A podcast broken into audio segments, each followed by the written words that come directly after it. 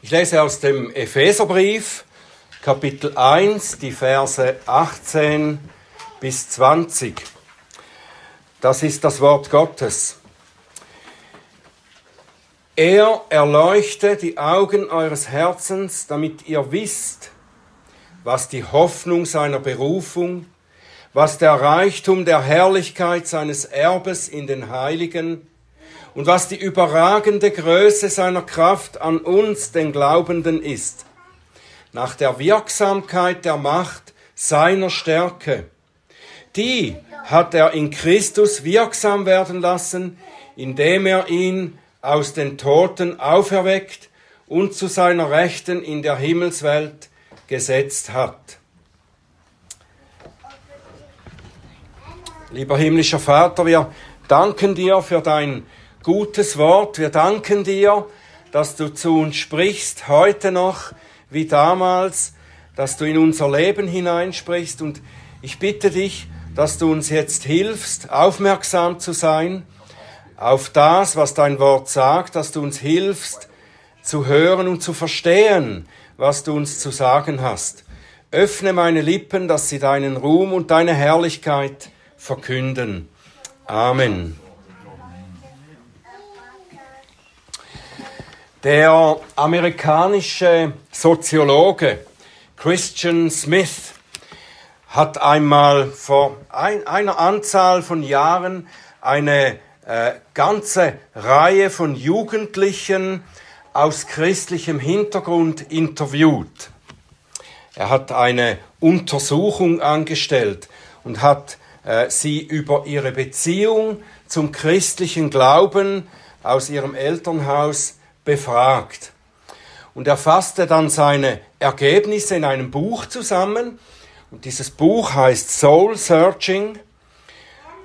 Und aufgrund dieser Studie, die er da angestellt und beschrieben hat, da beschreibt er dann zusammengefasst eigentlich die, die Spiritualität dieser Jugendlichen mit dem Begriff moralistisch-therapeutischer Deismus ist ein schwieriges Wort.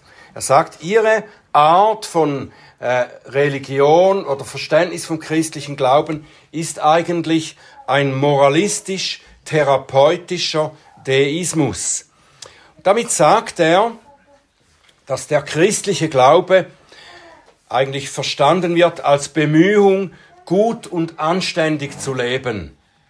Das ist so der moralische Aspekt von diesem Begriff.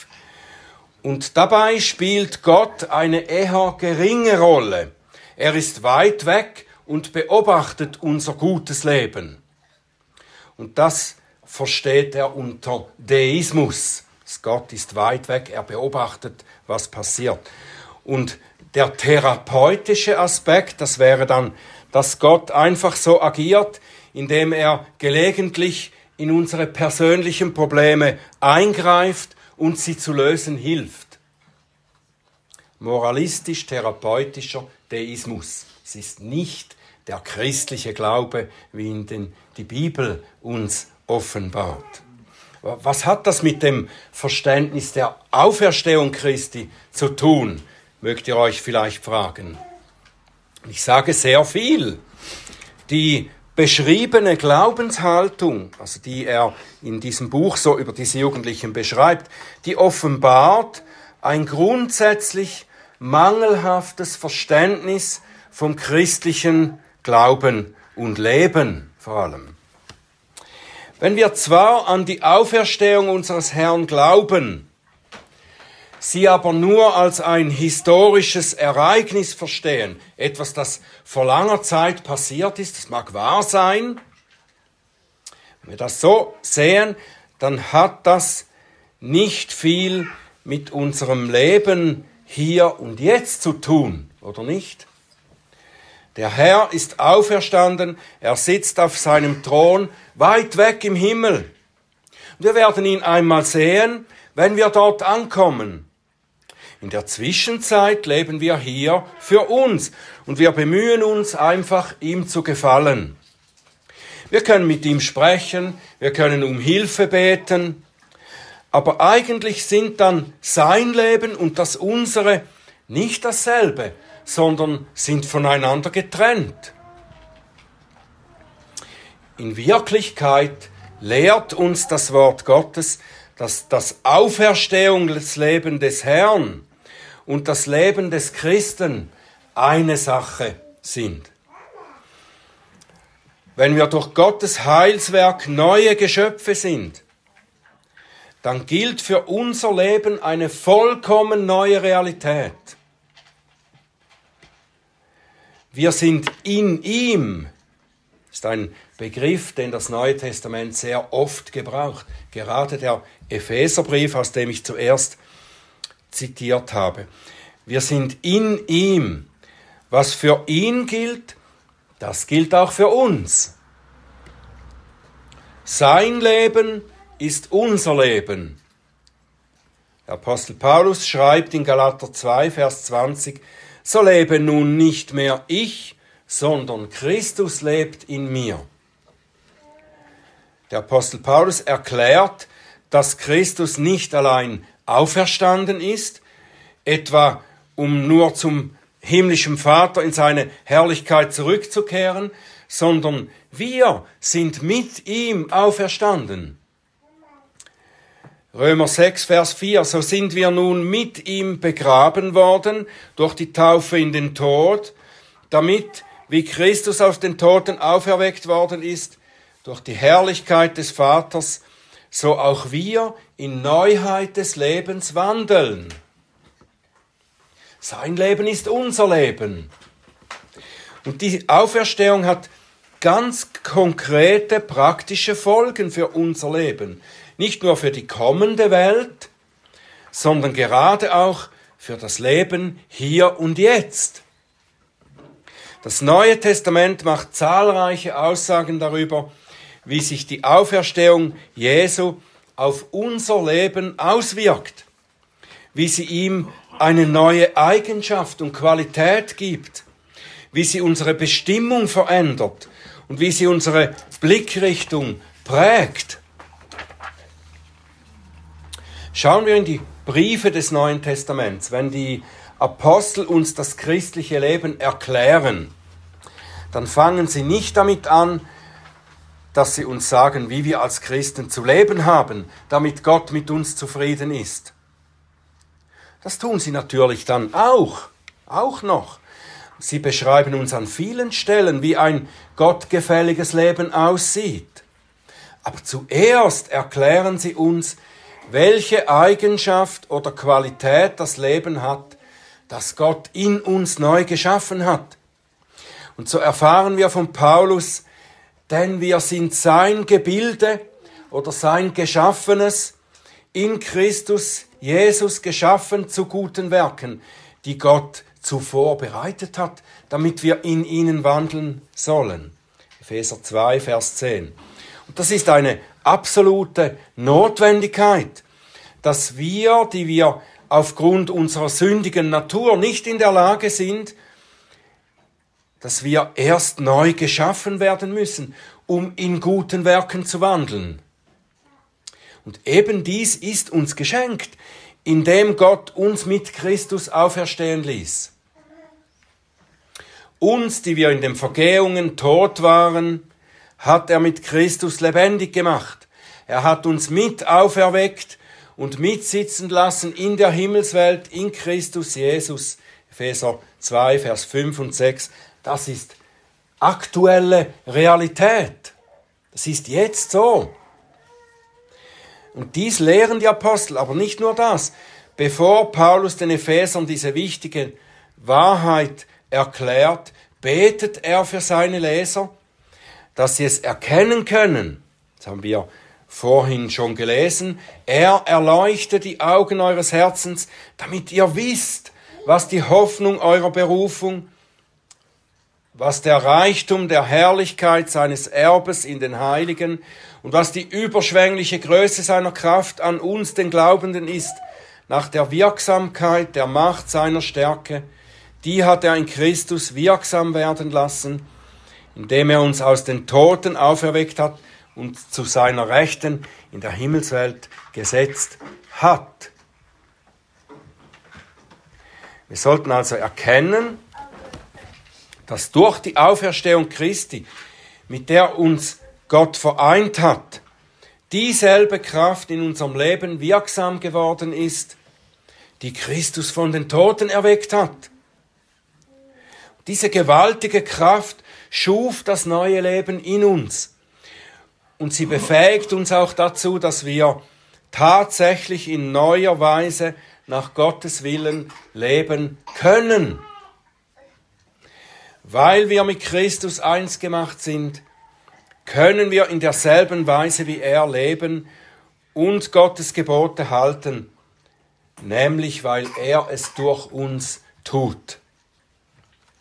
Wir können dies nicht aus unserem menschlichen Willen, menschlicher Natur und Kraft, sondern indem wir im Glauben die Kraft und das Leben Christi in Anspruch nehmen. So lebt es der Apostel Paulus vor. Nicht mehr lebe ich, sondern Christus lebt in mir. Was ich aber jetzt lebe im Fleisch, das lebe ich im Glauben, und zwar im Glauben an den Sohn Gottes, der mich geliebt hat und sich selbst für mich hingegeben hat. Natürlich bedeutet das nicht, dass wir in der Lage sind, wie Jesus vollkommen sündlos zu leben. Gott hat uns in seiner Weisheit für die Zeit des Lebens in dieser Welt neben der neuen Natur, die er uns schenkte, auch noch unsere alte, sündhafte Natur übrig gelassen. Die ist noch da. Und sie lässt sich durch die Sünde locken und verführen, ist schwach und übertritt hier und da die Gebote Gottes. Aber grundsätzlich ist es uns durch die Kraft der neuen Natur, die der Heilige Geist in uns schuf, möglich, der Sünde zu widerstehen. Wir sind gelöst von der Knechtschaft der Sünde und befreit, Gott zu lieben und ihm zu dienen. Und diese Auferstehungskraft, die befähigt uns nicht nur dazu, sondern sie bewirkt auch den Herzenswunsch in uns, so zu leben. Nur deshalb kann auch Paulus uns auffordern, vollendet euer Heil mit Furcht und Zittern. Das heißt, von ganzem Herzen, mit ganzer Kraft.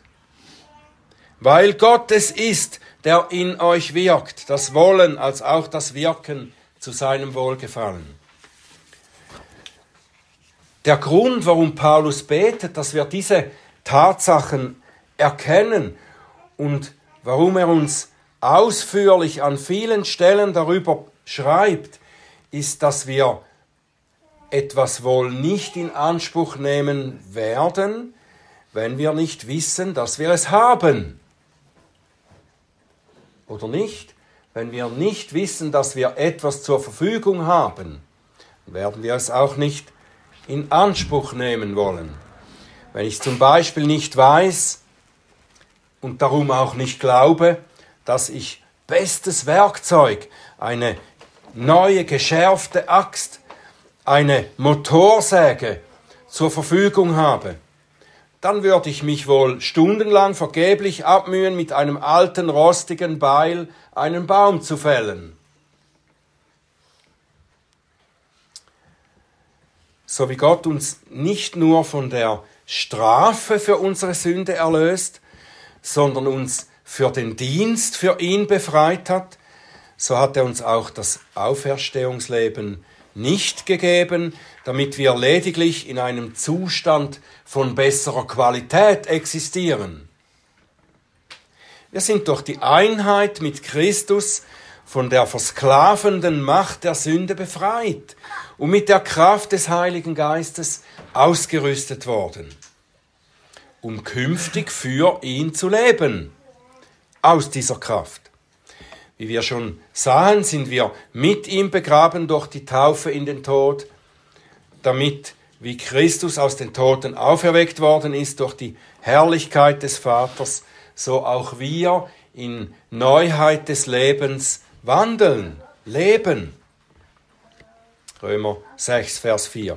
mit Christus in seinem Tod und seiner Auferstehung eins gemacht worden zu sein. Das bedeutet, dass wir nun sein Leben wie er leben. Und so schreibt der Apostel etwas später in Vers 11, so auch ihr haltet euch der Sünde für tot, Gott aber lebend in Christus Jesus. Nehmt das für euch in Anspruch. Ihr seid für die Sünde gestorben. Lebt so, weil das wahr ist. Und lebt für Gott in Christus. Worin uns das Gesetz einst überforderte, was wir vor unserer Vereinigung mit Christus nicht leben konnten, das ist jetzt möglich geworden. Wir können diese der Aufforderung Gottes, ihr sollt heilig sein, wie ich heilig bin, können wir Folge leisten. Nachdem Christus auferstand, sandte er seinen Heiligen Geist, der die Einheit mit seiner Auferstehung, mit seinem Leben verwirklicht in uns. Und dieser Geist heißt ursprünglich Geist der Heiligkeit im Alten und Neuen Testament. Ruach HaKodesh ist der Geist der Heiligkeit. Oder Pneuma to Hagiotes. Dies ist nicht nur, weil er heilig ist, der Heilige Geist, sondern auch deshalb, weil er Heiligkeit bewirkt. Das Leben Christi in uns ist das Leben der Heiligkeit. Es bewirkt zweierlei. Es gibt unserem Leben eine neue Qualität und es lässt uns aktiv nach Heiligkeit streben. Das solltest du merken in dir, dass du seine Heiligkeit suchst, dass du gern heilig sein möchtest wie er. Wenn das bei dir nicht vorhanden ist, dann bist du vielleicht nicht sicher, ob der Heilige Geist bei dir vorhanden ist und in dir wirkt. Wir müssen, wenn wir von Heiligkeit sprechen, verschiedene Aspekte davon unterscheiden. Als Gläubige, die in Christus sind, werden wir einerseits als Heilige angesprochen. In den Briefen zum Beispiel, wo Paulus die Gemeinden anspricht, wenn er sie anschreibt. Wir werden als Heilige angesprochen. Und das betrifft unsere Stellung als Heilige. Es bedeutet, dass wir abgesondert sind. Heiligung bedeutet auch Absonderung. Abgesondert vom Rest der Menschheit, reserviert für Gott und in die Gemeinschaft seines besonderen Volkes hineinversetzt, hineingestellt. Und in diesem Sinn sprechen die Apostel die Leser ihrer Briefe als Heilige an. Und so schreibt zum Beispiel Petrus, ihr seid ein auserwähltes Geschlecht, ein königliches Priestertum, eine heilige Nation, ein Volk zum Besitztum. 1. Petrus 2, Vers 9. Aber mit dieser Ansprache beschreibt der Apostel nicht nur die Stellung der Gläubigen als etwas Statisches, Festes, Unbewegliches, sondern er betont im Folgenden gleichzeitig das Ziel dieser Stellung. Wir sollen nicht mehr so leben wie Menschen, die von dem Begehren des Fleisches bestimmt sind, sondern enthaltet euch der fleischlichen Lüste, führt euren Wandel unter den Nationen gut. Gut ist die Eigenschaft Gottes, so wie Gott ist. Und dies ist der Aspekt der gelebten Heiligkeit, nicht der Stellung der Heiligkeit, sondern der gelebten Heiligkeit, der Veränderung unseres Lebens in das Ebenbild Christi. Gott hat sich ein Volk zum Eigentum genommen, damit, er, damit es seine Heiligkeit widerspiegelt. Dieser Aspekt unserer Heiligkeit wird dann eben auch als Heiligung bezeichnet.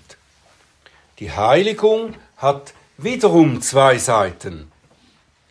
Die eine Seite der Heiligung ist Gottes Wirken an uns, Gottes veränderndes wirken an uns. Er hat seinen Geist der Heiligkeit in unsere Herzen gegeben, damit er uns verändert. Er gestaltet uns um in das Bild Christi, damit wir werden wie er.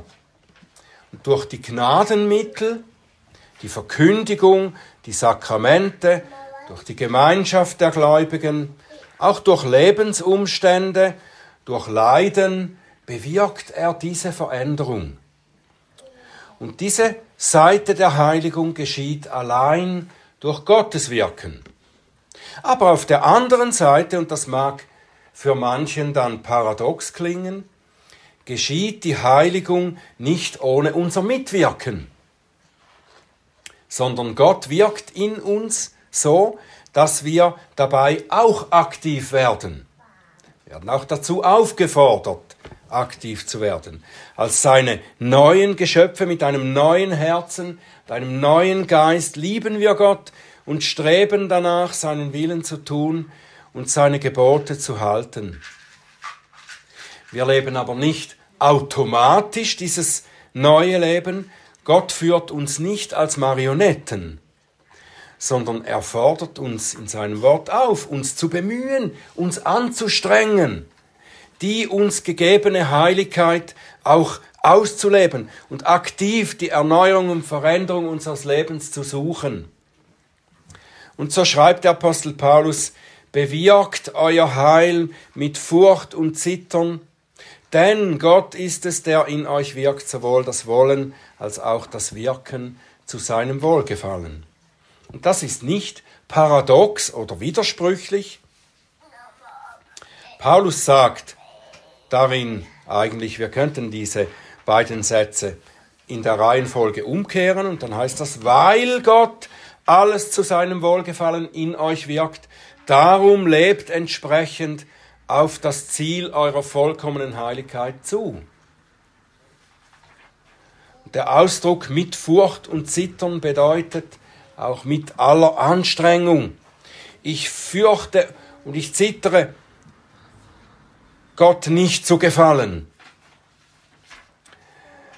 Es entspricht der Aufforderung, du sollst den Herrn, deinen Gott, lieben aus deinem ganzen Herzen, mit deiner ganzen Seele und mit deiner ganzen Kraft und mit deinem ganzen Verstand. Lukas 10, Vers 17. Und so wirkt das Auferstehungsleben Christi in uns. Dass wir eine vollkommen neue Qualität von Leben haben, ewiges Leben, das den Tod bereits überwunden hat. Es bewirkt auch, dass eine neue Kraft in uns wohnt, die Gottes Willen tun kann. Und es bewirkt die Liebe zu Gott und zu seinen Geboten. Und es bewirkt, dass wir den Wunsch haben, verändert zu werden, ihm gleich sein wollen. Und es gibt ein neues Verstehen und Erkennen. Wir können sein Wort hören und verstehen, was er uns sagt. Und darum werden wir auch nicht passiv bleiben, sondern wir werden uns aufmachen und uns bemühen, jedem seiner Worte gehorsam zu sein. Aus Liebe zu ihm. Obwohl wie Petrus schreibt, seine göttliche Kraft in uns alles zum Leben und zur Gottseligkeit geschenkt hat, ist das Leben in der Heiligung ein Kampf für uns. Unsere sündhafte alte Natur, die Versuchung des Teufels und die Welt mit ihren Verlockungen, die stehen uns entgegen und die können uns entmutigen. Und dagegen gibt uns das Wissen um unsere bevorstehende leibliche Auferstehung eine feste Zuversicht und Mut, dran zu bleiben. Wir werden ermutigt, indem wir uns vergegenwärtigen, dass wir, wie Christus auferstanden ist, auch auferstehen werden, leiblich auferstehen werden. Er ist uns vorausgegangen, um eine Wohnung für uns zuzubereiten. Es liegt uns ein himmlisches Erbe bereit, das wir empfangen werden. Die gegenwärtige Erfahrung der Gemeinschaft mit Christus, die uns durch den Heiligen Geist geschenkt ist, ist eine Anzahlung dessen, was wir einmal in Vollkommenheit empfangen werden. Und dann werden wir in unserer Heiligkeit vollendet sein. Dann werden wir nicht mehr kämpfen und unsere jetzt noch vorhandene, vorhandene sündige alte Natur, die Welt und den Teufel überwinden müssen. Dann werden wir wirklich endgültig vollkommen so sein, wie er ist. Und wenn wir glaubend nach vorne auf diese versprochene Heiligkeit blicken, werden wir dadurch ermutigt und motiviert, auf dieses Ziel zuzugehen. Und so schreibt der Apostel Johannes, Geliebte, jetzt sind wir Kinder Gottes. Wir sind schon Kinder Gottes. Es ist aber noch nicht offenbar geworden, was wir sein werden. Wir wissen, dass wir, wenn es offenbar werden wird, ihm gleich sein werden, denn wir werden ihn sehen, wie er ist. Und jeder, der diese Hoffnung auf ihn hat, der reinigt sich selbst, wie er rein ist. Das Auferstehungsleben in dieser Welt, so herrlich es ist, in Einheit mit dem Herrn zu leben, ist eine vorläufige Sache. Wir erfahren sowohl die göttliche Kraft, die Liebe zu ihm, den Willen, zu seiner Ehre zu leben, als auch den Widerstand aller diesseitigen Kräfte, die von der Sünde bestimmt sind. Wir erleben die erneuernde Kraft, Freude, Ermutigung des Evangeliums, aber auch die abnehmenden Kräfte unseres irdischen Leibes und Lebens. Das ist ein Kampf um die richtige Perspektive, nicht wahr? Hier kommt uns die göttliche Verheißung zu Hilfe, die uns der Apostel Paulus zeigt, nachdem er, nach der er selbst gelebt hat. Deshalb ermatten wir nicht, schreibt er, sondern wenn auch unser äußerer Mensch aufgerieben wird, so wird doch der innere Tag für Tag erneuert. Denn das schnell vorübergehende Leichte der Drangsal bewirkt uns ein über die Maßen überreiches, ewiges, ewiges Gewicht von Herrlichkeit, da wir nicht auf das Sichtbare schauen, sondern das Unsichtbare anschauen. Denn das Sichtbare ist zeitlich, das Unsichtbare aber ist ewig. Und weil wir das wissen, richten wir unsere Blicke nicht auf das Gegenwärtige, Unvollkommene und Vergängliche, sondern wir machen uns immer wieder bewusst, dass wir zwar noch in der Welt leben, aber nicht mehr von der Welt sind. Wir sind mit Christus auferstanden und leben bereits mit ihm in der himmlischen Welt. Und darum gilt, wenn ihr nun mit Christus auferweckt worden seid, so sucht, was droben ist, wo der Christus ist, sitzend zur Rechten Gottes, sind auf das, was droben ist, nicht auf das, was auf der Erde ist. Denn ihr seid gestorben und euer Leben ist verborgen mit dem Christus in Gott. Wenn der Christus unser Leben offenbar werden wird, dann werdet auch ihr mit ihm offenbar werden in Herrlichkeit. Amen.